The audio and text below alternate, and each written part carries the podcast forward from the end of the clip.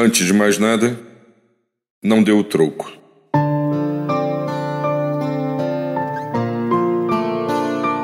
Do que adianta querer e realizar vingança contra alguém? O que você espera ganhar? Que tipo de sentimento nascerá no teu coração a partir de tal atitude? Não se vingue. Antes, procure de todas as formas manter presentes a paz e o discernimento em teu interior.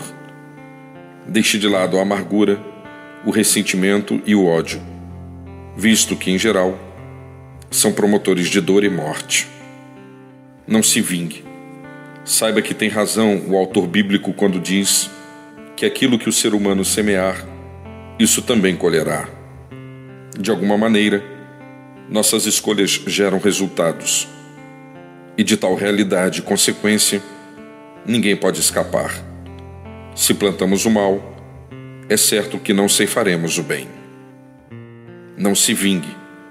Qualquer tentativa para estabelecer justiça ou reparação com as próprias mãos poderá se revelar uma tremenda armadilha, pois nos tornaremos semelhantes àqueles que nos ofenderam e todos os sentimentos ruins e destruidores desejarão fazer morada em nós.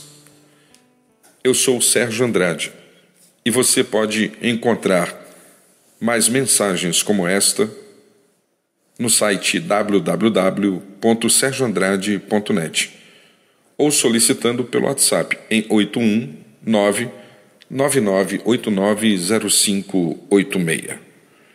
Eu desejo a você um belo dia na presença de Deus.